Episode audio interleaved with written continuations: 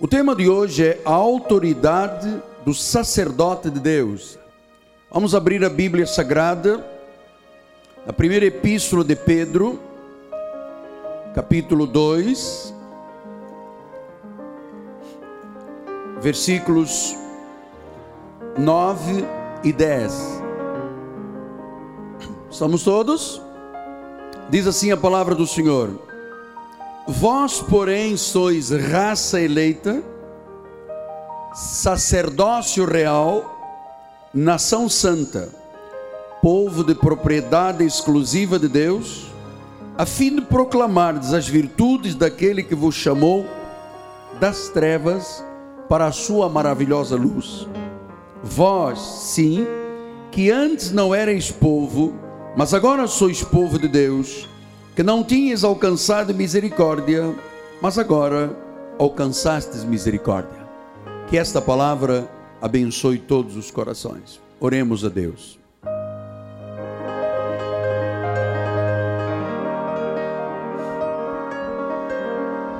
Senhor Jesus Cristo, neste momento tão precioso, depois de termos louvado, cantado, tido comunhão uns com os outros. Depois de termos servido a Deus com os nossos dízimos, nossas ofertas, a nossa fidelidade ao Senhor, nos sentamos em torno de uma mesa espiritual para recebermos o pão da vida, o maná dos céus, o ensino da palavra, a palavra que é viva e que é eficaz a palavra que é cortante, a palavra que faz com que as verdades de Deus se tornem luz na nossa vida e ilumine os nossos caminhos e guarde os nossos passos. Por isso, Deus, agora vamos receber a palavra com alegria e esta palavra não retornará vazia. Em nome de Jesus. E todo o povo de Deus diga.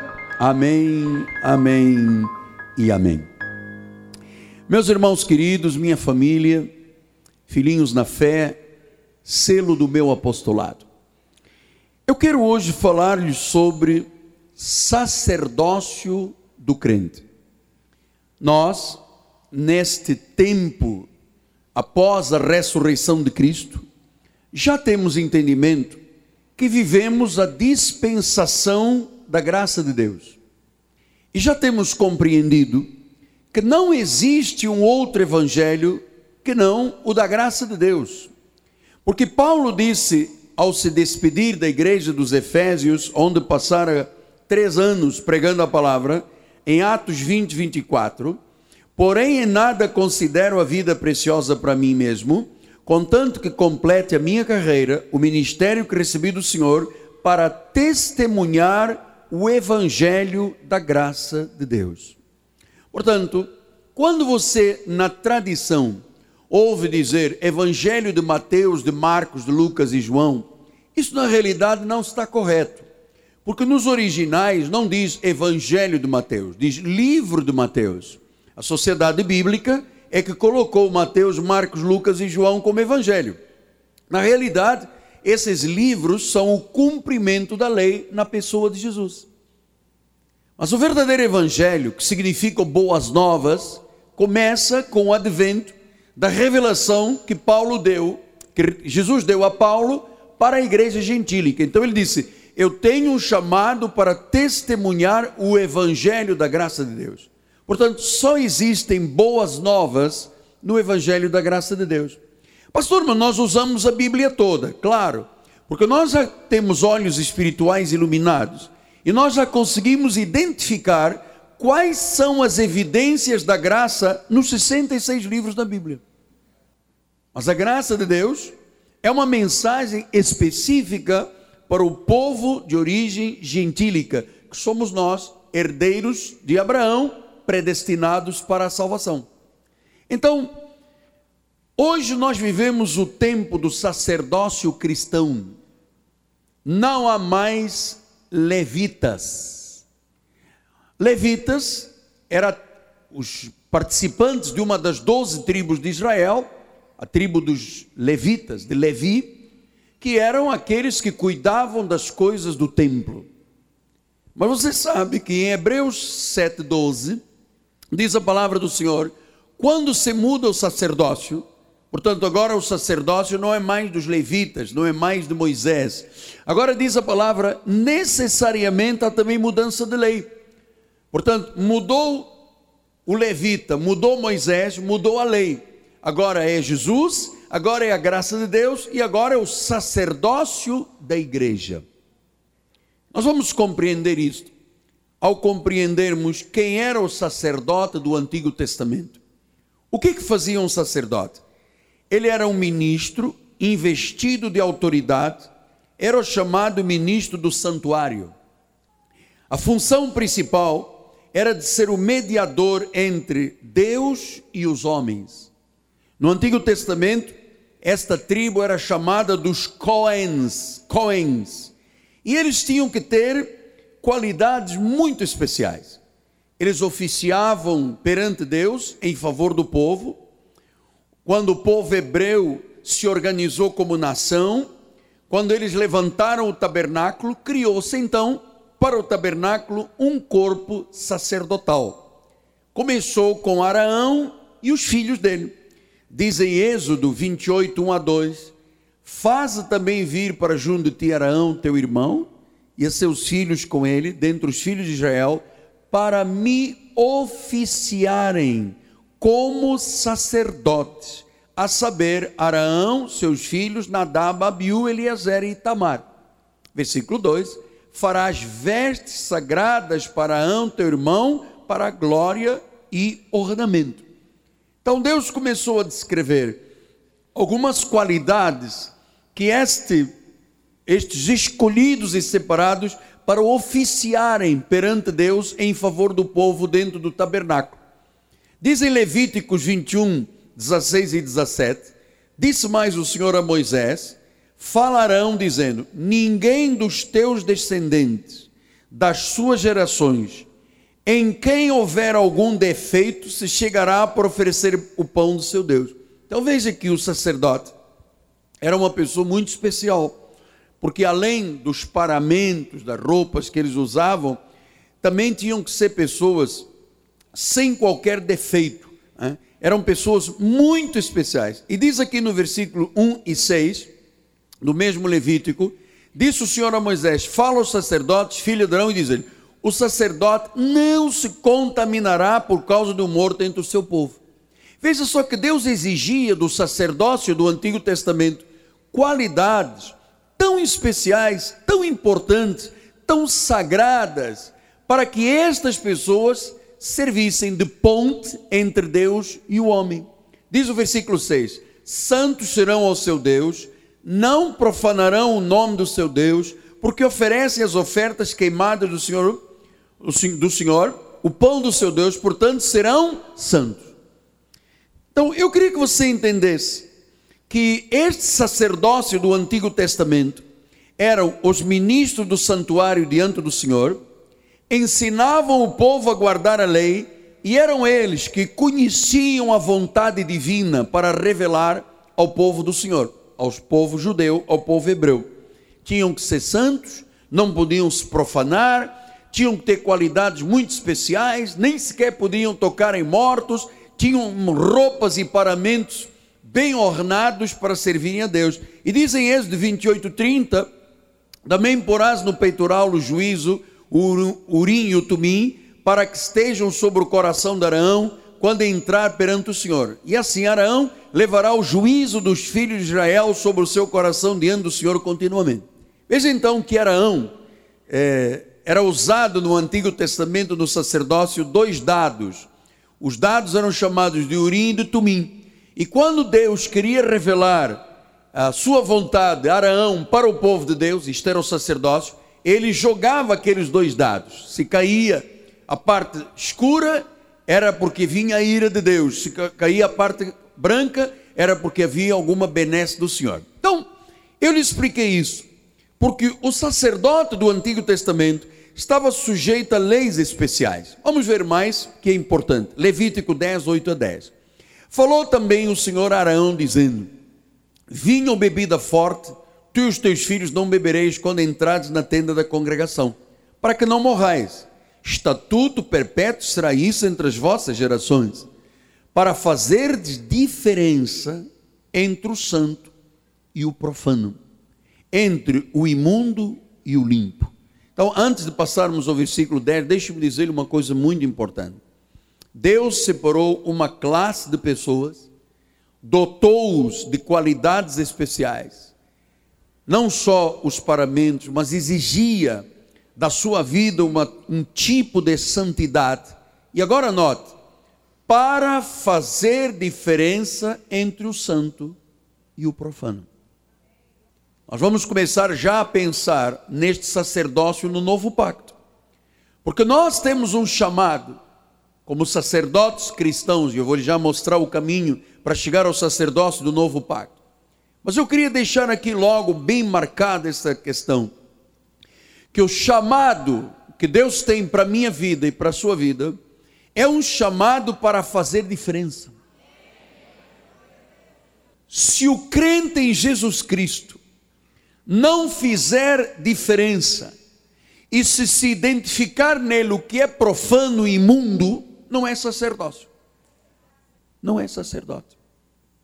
Versículo 10: Para fazer diferença entre o santo e o profano, entre o limpo, o imundo e o limpo.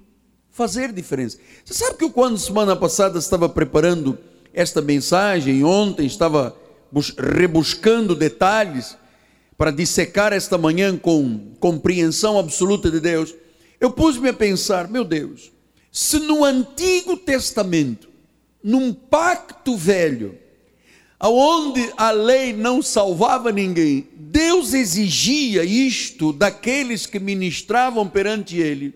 Meu Deus, que tipo de sacerdócio a igreja de Jesus vive hoje? Desde os altares, hein? agregados à política, agregados ao comércio, agregados a mercantilismo, guerra de denominações. Onde está o sacerdócio que faz diferença entre o profano e o imundo, entre o limpo e o que é imundo? Onde está essa diferença?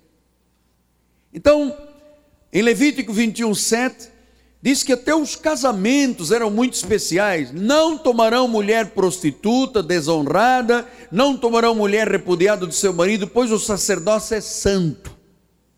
Então Deus tinha um cuidado muito grande com esta questão de quem ministrava perante ele.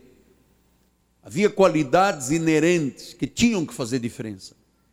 Agora, quando Jesus penetrou a vida de Israel, acaba para o de descendência gentílica o sacerdócio, o sacerdócio israelita.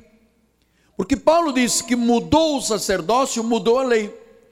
Agora, não é mais um homem que entra num templo ou num tabernáculo e intercede perante Deus em favor do povo que está lá fora no arraial. Agora, Deus se aproxima do homem. Em Cristo Jesus, ele se oferece como o maior sacrifício, acaba a tribo de Levi para nós, e agora, disse Pedro, nós somos sacerdócio real. Então eu quero dizer à igreja que nós, que conhecemos a graça de Deus, temos que ter o um entendimento que nós somos sacerdotes reais para a igreja de Jesus Cristo. E que nós temos um chamado a fazer diferença entre o imundo, o profano e aquilo que é santo.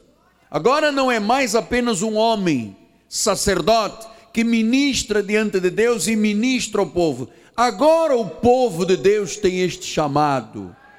Você é santo. E você tem um chamado para ser sacerdote santo e fazer diferença nesta sociedade corrupta. Portanto, como é que isso começou a acontecer? Da mudança do sacerdócio israelita para o sacerdócio da igreja da dispensação da graça. Diz em Hebreus 9,15: por isso mesmo, ele é o mediador de uma nova aliança. Ele é o mediador de uma nova aliança.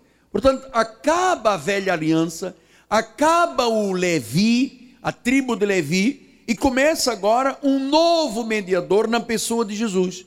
Porque em Hebreus 3:1 diz assim: Por isso, santos irmãos, participais da vocação celestial, considerai atentamente o apóstolo e o sumo sacerdote da nossa confissão, Jesus. Agora, o sacerdócio é perfeito. Começa com a pessoa de Jesus Cristo. Ele é santo, ele é inocente, ele é sem mácula, ele é sem pecado. Diz Hebreus 4,15: porque não temos sumo sacerdote que não possa compadecer-se das nossas fraquezas. Antes foi ele tentado em todas as coisas a nossa semelhança, mas sem pecado. Então veja, o sacerdócio de Jesus veio fazer a diferença. Ele veio mostrar o que era o santo e o que era o profano, o que era o imundo da religião e o que era a santidade de Deus. E ele passou este sacerdócio para as nossas vidas. Por isso, ele é eterno, não há substituto.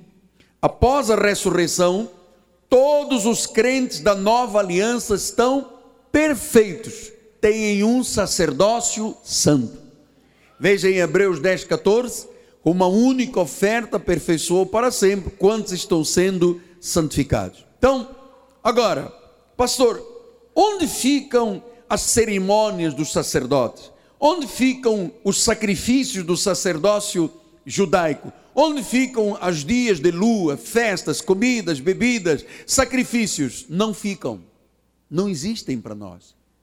O nosso sacerdócio é santo. O nosso sacerdócio é segundo Jesus. Então você tem que entender isso, porque eu quero ao longo desta mensagem embutir em teu espírito, em teu coração, que tu tens um chamado a fazer diferença. Este é o teu sacerdócio. Tu és o sacerdote na igreja, em casa, na empresa, no escritório, na loja. Tu és sacerdócio santo.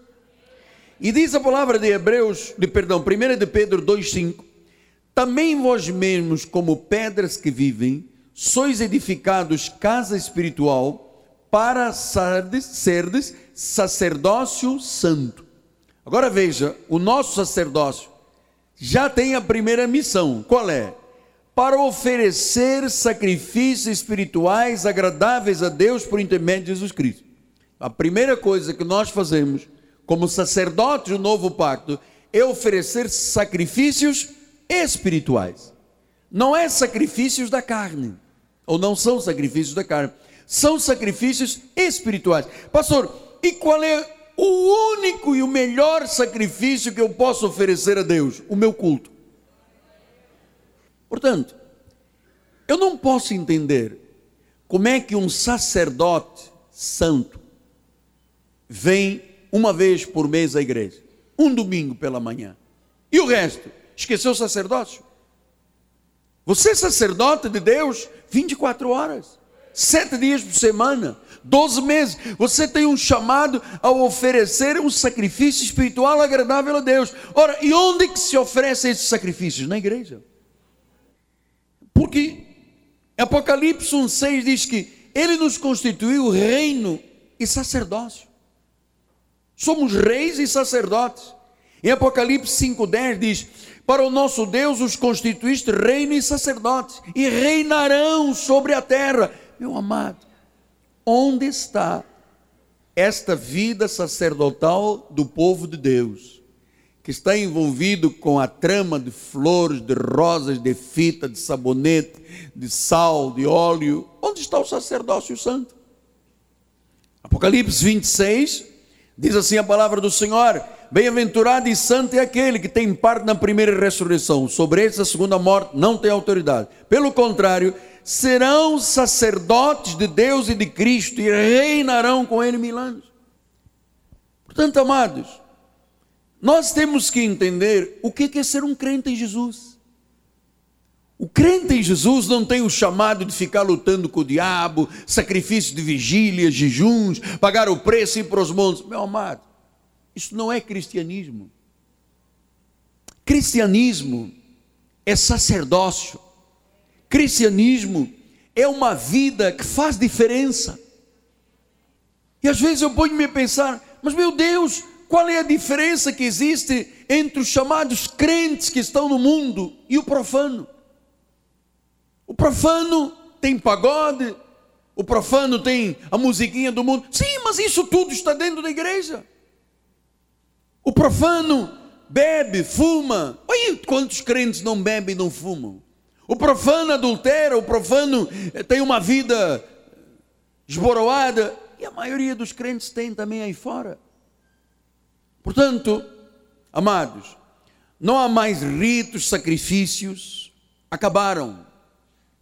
Tudo que diz respeito a Levi e ao sacerdócio do Antigo Testamento, que era uma tribo, e era uma família, e era um grupo separado por Deus, agora Deus constituiu a sua igreja. Em Gálatas, Deus diz hoje assim: porque se herança provém da lei, já não decorre da promessa, mas foi pela promessa que Deus a concedeu gratuitamente a Abraão. Então, há uma promessa, há uma herança na nossa vida há um sacerdócio na nossa vida. Deus concedeu à igreja este sacerdócio. Então, se eu não tenho mais ritos, se eu não tenho mais sacrifícios, o que é hoje ser sacerdote da igreja de Jesus? Em primeiro lugar, eu tenho um chamado a oferecer a Deus o meu culto. Meu Deus, deixe-me dizer-lhe uma coisa. Amado, ouça o seu profeta. Não brinque com Deus você tem que fazer diferença. Você não pode deixar o profano e o impuro andar de mãos dadas com a sua mão. Tem que haver uma diferença. Pastor, nós todo mundo, meu amado, tem que haver uma diferença. Nós temos um chamado santo para dar testemunho perante o mundo para pregar a palavra, diz em Colossenses 1, 28, o qual nós anunciamos e divertimos a todo homem, ensinando a todo homem em toda sabedoria, a fim de que apresentemos todo homem perfeito em Cristo. O sacerdócio da igreja é para olhar o povo de Deus e dizer: Você está perfeito, você é uma noiva sem manchas, sem rugas, sem. O nosso chamado não é para apontar, o nosso chamado é para revelar a palavra, não é para acusar, é dar testemunho é pregar a palavra.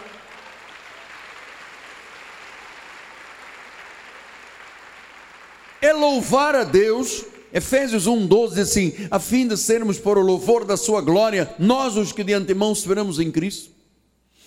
Agora não temos mais o chamado para acender velas, para ficar de joelhos 50 horas, para fazer jejuns, para guardar dias de lua, de festas, comidas, bebidas. Agora nós temos que prestar o nosso culto dar testemunho, pregar a palavra, louvar para, a glória do Senhor, ser sal, ser de Deus, é não amar mais o mundo, amados. Em Tiago 4,4 diz isso. Infiéis, não compreendeis que a amizade do mundo é inimiga de Deus. Aquele, pois, que quiser ser amigo do mundo é inimigo de Deus. Eu não posso ser um sacerdote real se eu amar o mundo. Eu tenho que fazer diferença. Meus amados, a nossa igreja tem que ser diferente. Nós temos que fazer diferente. Se os outros fazem azeite para eles, nós vamos seguir o sacerdócio da Bíblia. Somos uma igreja, a igreja de Jesus. A Bíblia diz que o nosso sacerdócio nos torna embaixadores. 2 Coríntios 5, 20, assim, de sorte que somos embaixadores em nome de Jesus, em nome de Cristo, como se Deus exortasse por nosso intermédio. O sacerdote do novo pacto, ele é também um embaixador de Cristo. Ele leva Jesus. Onde ele está, está Jesus. O sacerdócio do novo pacto tem um ministério muito especial da reconciliação. 2 de Coríntios 5, 18 e 19 diz: Ora, tudo provém de Deus que nos reconciliou consigo mesmo por meio de Cristo, nos deu o ministério da reconciliação. Saber que Deus estava em Cristo reconciliando consigo o mundo, não imputando aos homens as suas transgressões, nos confiou a palavra da reconciliação. Esse é o sacerdócio. O nosso sacerdócio não é de imputar pecados.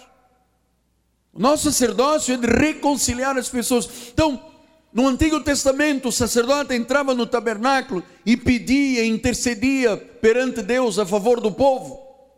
E aquele homem tinha essa responsabilidade. Essa responsabilidade do antigo pacto terminou, mudou a lei, mudou o sacerdócio. Agora a igreja tem em todos os seus membros sacerdotes reais que dão testemunho, que pregam a palavra, que louvam a Deus, que oferecem o seu culto, que não são amigos do mundo, que são embaixadores de Cristo, que têm o ministério de reconciliação e que têm uma palavra temperada com sal.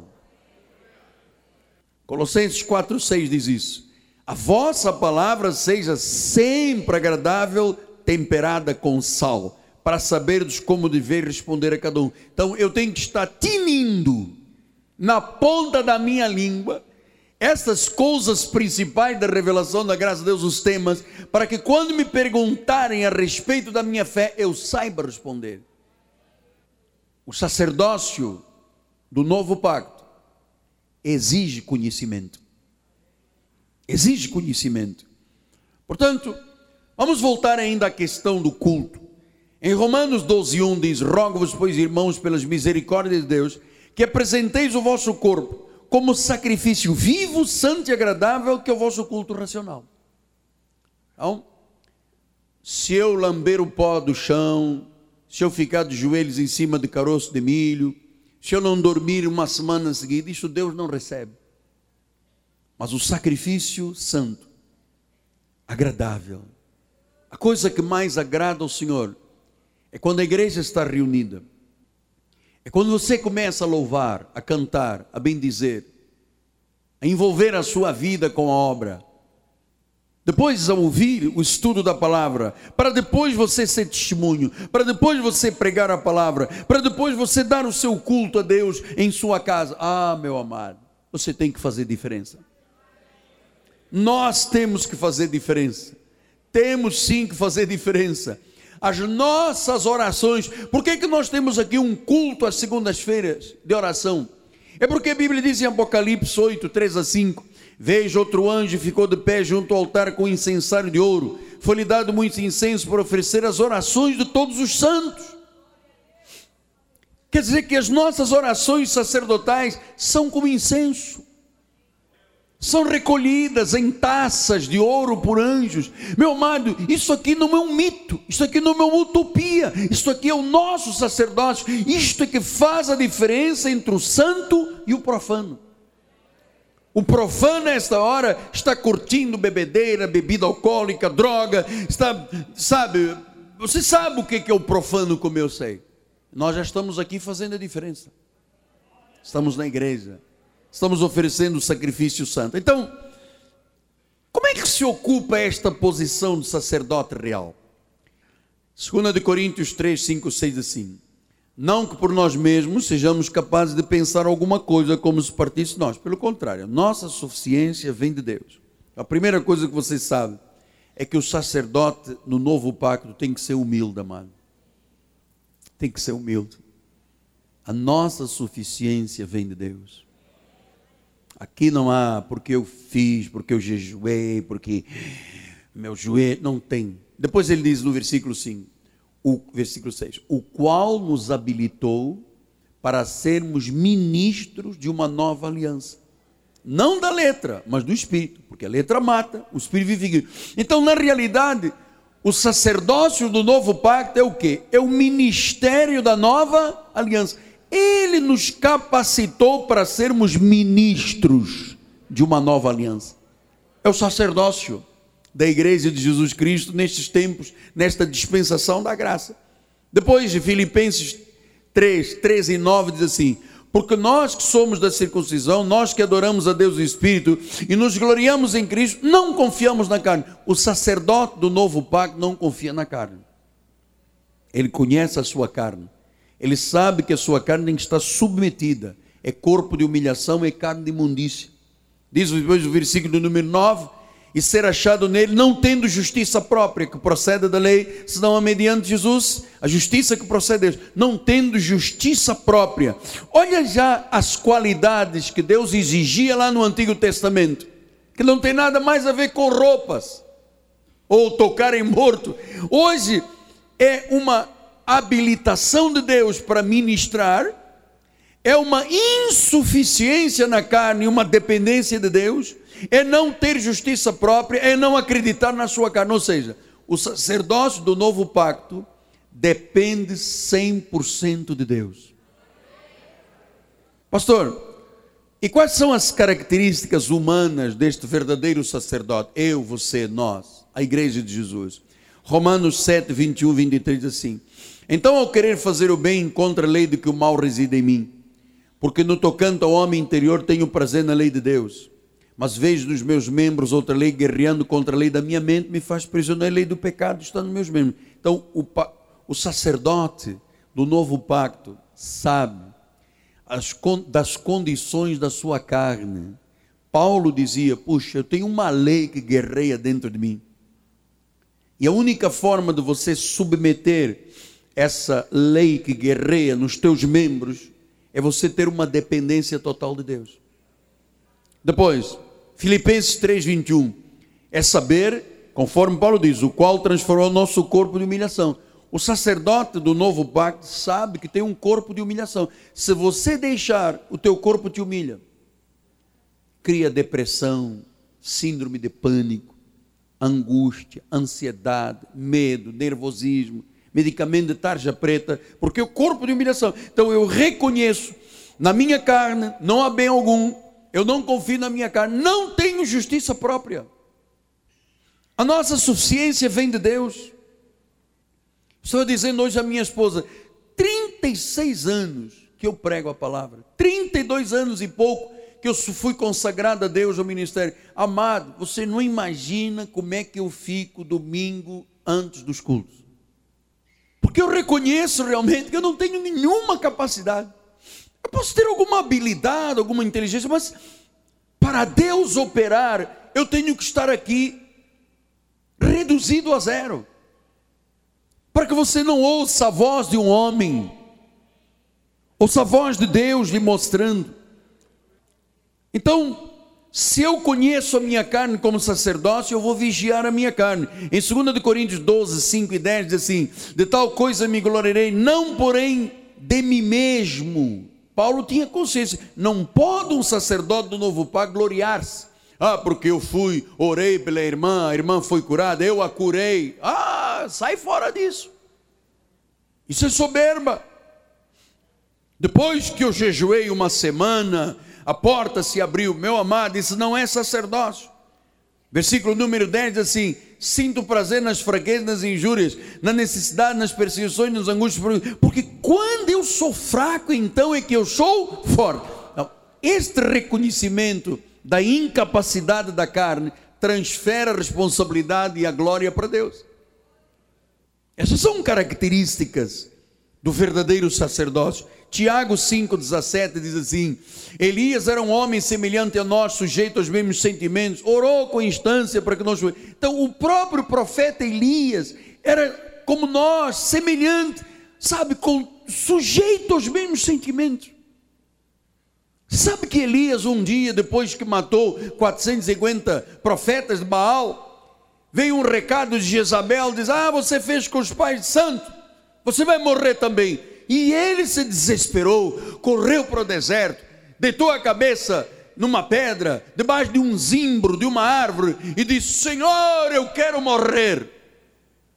Diz que estes sentimentos humanos são plausíveis de estar na nossa vida, porque o sacerdócio é santo, é de Deus, não é da nossa carne, não é o apóstolo, é Jesus no apóstolo. Então, 1 Coríntios 13, 13 diz: Agora, pois, permanece a fé, a esperança e o amor. O sacerdócio sabe que a sua fé, a sua certeza, a sua esperança, a sua convicção, o seu amor, o sacerdócio, o novo pacto, nós temos que ter o mesmo amor que Jesus tinha pelas pessoas. 2 de Coríntios 4,17, a nossa leve e momentânea tribulação produz para nós eterno peso de glória acima de toda comparação. O sacerdócio do novo pacto sabe que todas as tribulações que nós passamos, amado, vão produzir glória. E, E se alguém aqui que sabe o que é tribulação, sou eu, amado. Quantas perdas eu tive. Perde família, perde raízes, perde o país, perde. A vida, a saúde, dois anos em cima da cama no hospital, apodrece em vida. Você não imagina o que é um médico chegar com pinça e tesoura Está sentindo? Não, está necrosado. Corta, corta. E eu vendo o meu corpo apodrecer em vida, mano. Depois a cadeira de rodas, a angústia. Quantas vezes eu caí de muletas, quantas vezes eu caí de cadeira. Sabe? Eu vejo, isso tudo trouxe glória.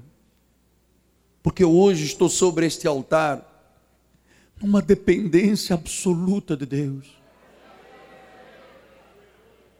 Amado, tenha consciência disso.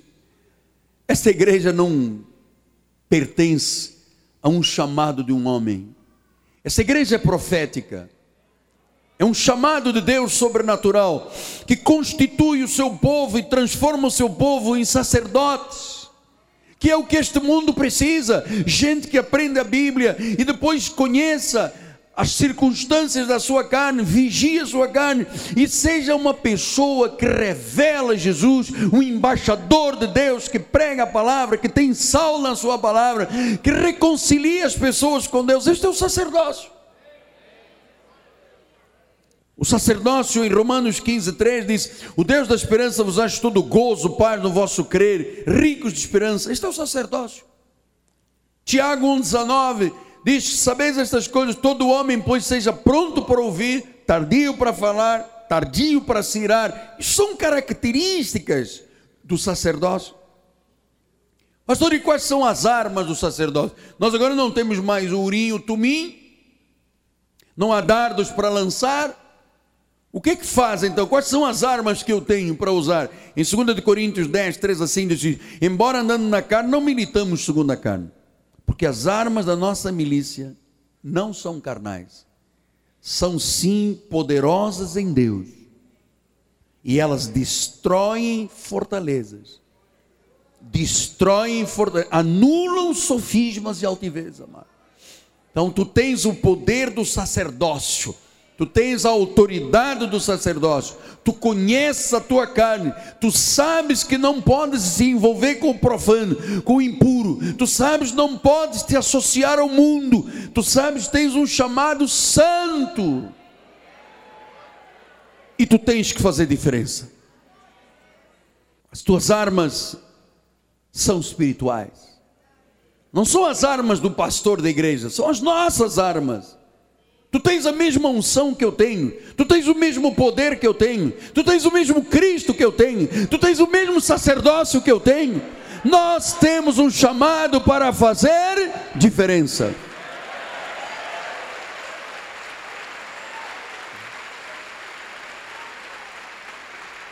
Tem que haver tem que haver alguém nesta terra que se levante e diga: Eu quero fazer a diferença entre o santo e o profano, entre o puro e o impuro. Quando as pessoas olham para ti, conseguem ver o santo e o puro? Conseguem.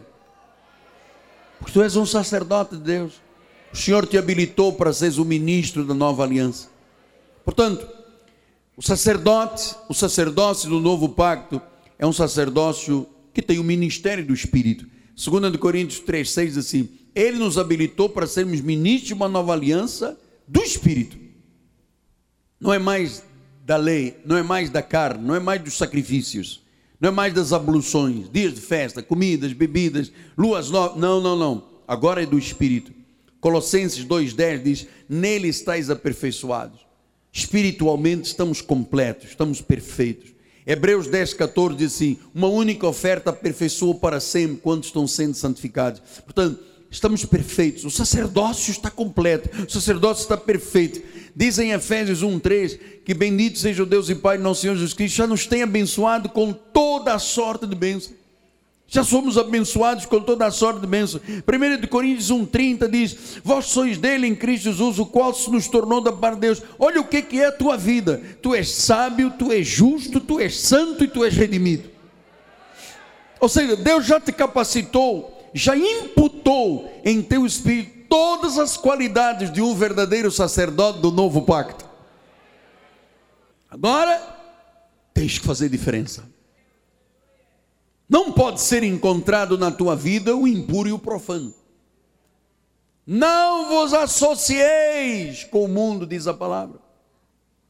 Então, pastor, e como é que eu ativo o meu sacerdócio? Bom, eu ativo primeiro pela minha confissão.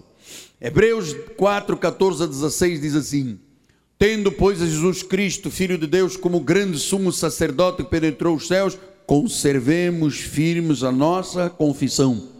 Porque não temos sumo sacerdote que não possa compadecer das nossas fraquezas, ele também foi tentado em todas as coisas, a nossa semelhança, mas sem pecado.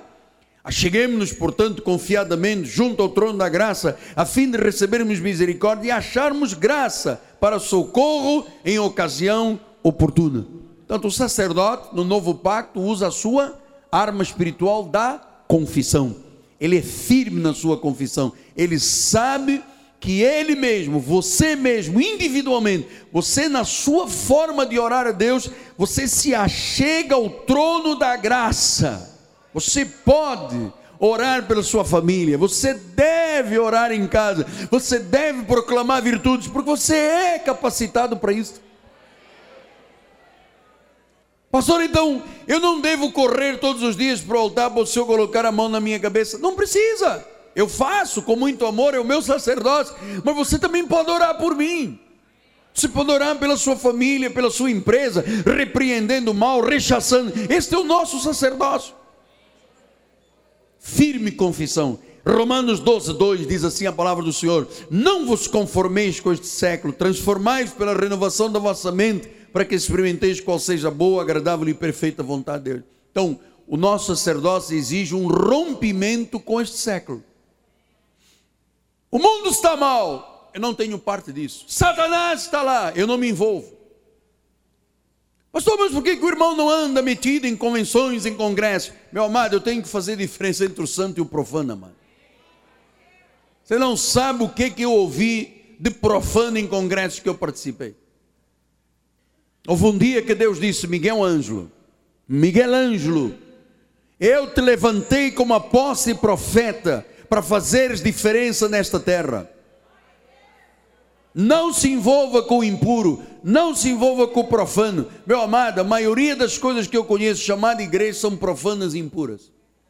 Tem politicagem, porque tem senador, porque tem deputado, porque tem não sei quê, porque tem uma, uma ligação com o governador que dá uma verba daqui. Meu amado, eu nunca, eu me recuso a deixar penetrar no coração da nossa igreja outro espírito que não seja o de Deus, amado. Eu me recuso.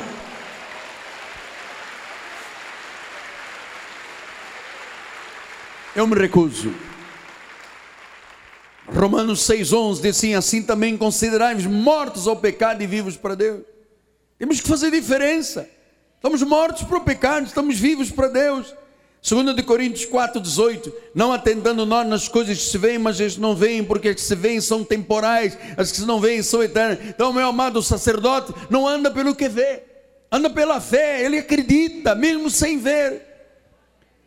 Filipenses 4,8 diz: Finalmente, amados, tudo que é verdadeiro, o que é respeitável, o que é justo, o que é puro, o que é amável, o que é de boa fama, se alguma virtude existe, se algum louvor existe, seja isto que ocupa o vosso pensamento.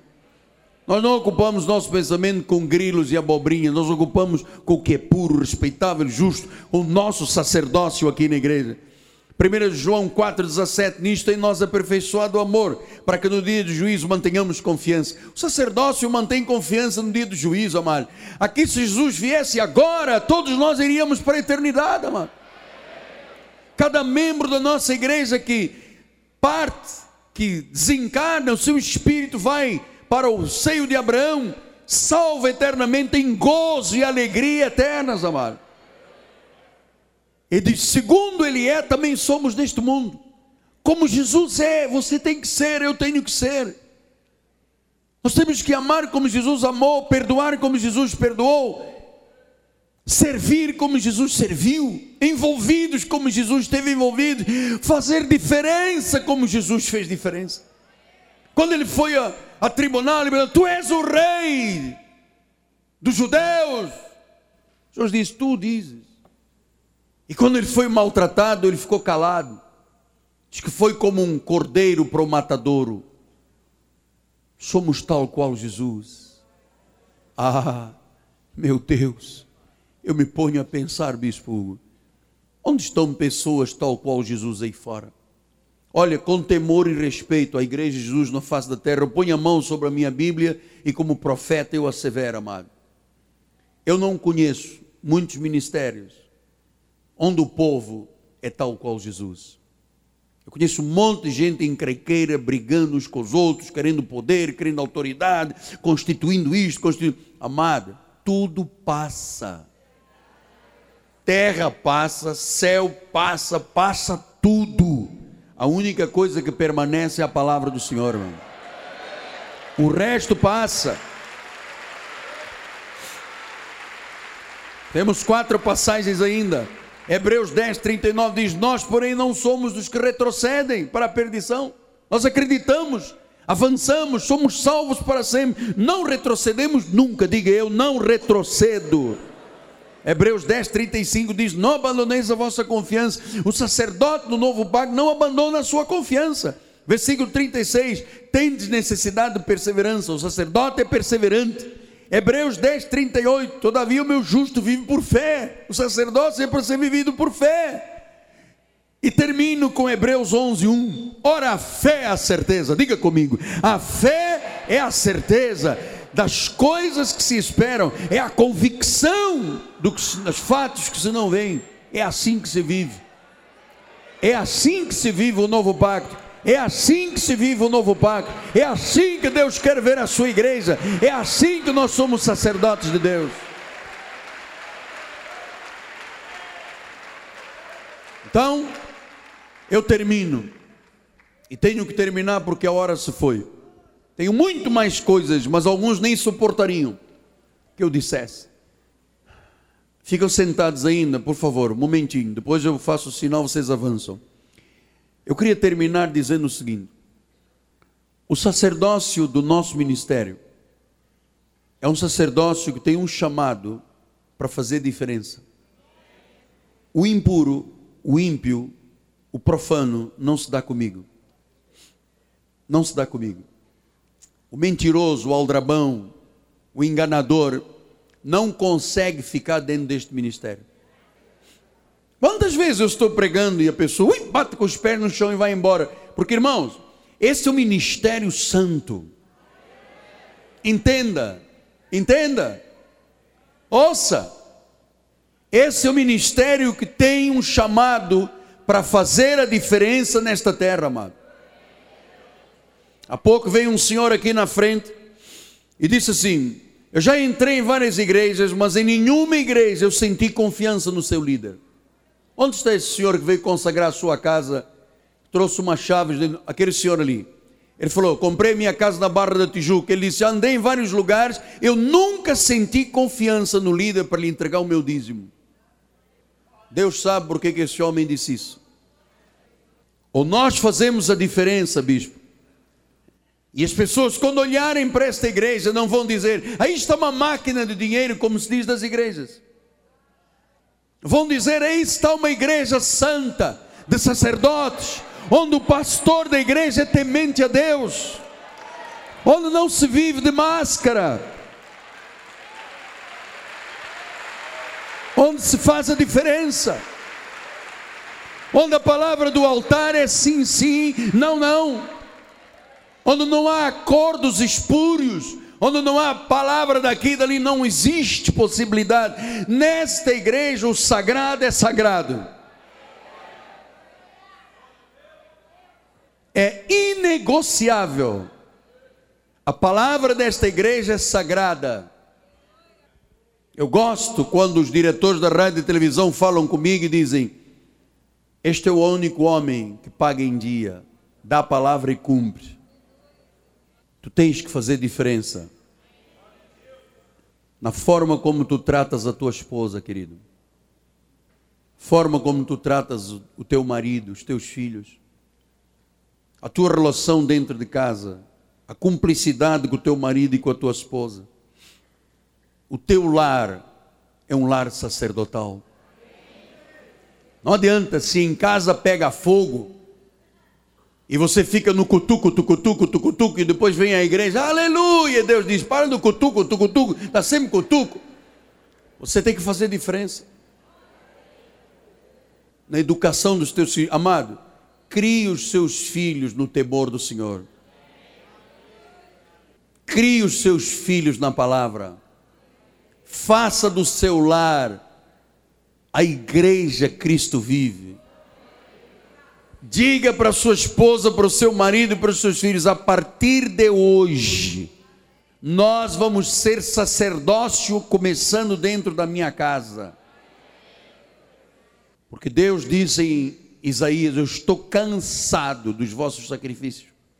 Eu estou cansado do ajuntamento solene e da carnalidade. Estou cansado de vocês dizerem que Senhor com a boca e os lábios e o coração está longe de mim. Vem à praia, não vem à igreja. Vem o futebol, não vem à igreja. Onde está o sacerdócio? É por isso que nos últimos tempos Deus vai dizer a muita gente: Nunca te conheci, aparta de mim, maldito, que praticas a iniquidade. Mas graças a Deus, amado, que cada pessoa que adentra esta porta e vai tendo olhos espirituais iluminados, os véus vão sendo arrancados, começa imediatamente uma interação entre a tua vida, o altar e Deus, Deus, o altar e a tua vida. Começa a mudar a forma de falar, começa a mudar a, a personalidade, começa a mudar o caráter, começa a ser sacerdócio santo para proclamar virtudes daquele que nos tirou das trevas para a sua maravilhosa luz. Pena que o tempo se foi. Eu tenho mais. Curve a sua cabeça. Pai bendito e amado. Eu estou vivamente apa... Tu sentes isto, não é Jesus? Tu sentes. Tu me conheces.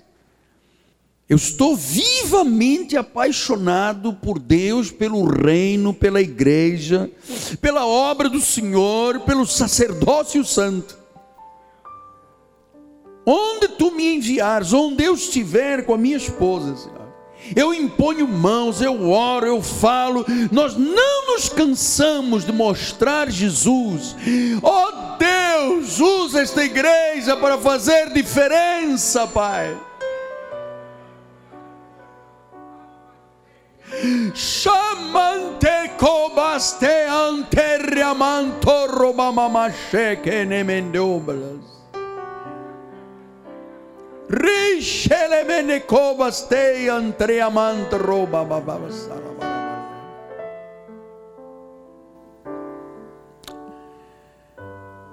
Aleluia, Deus. Ministros de uma nova aliança. Em casa, na igreja, na rua, no trabalho. Sacerdócio santo. Em nome de Jesus.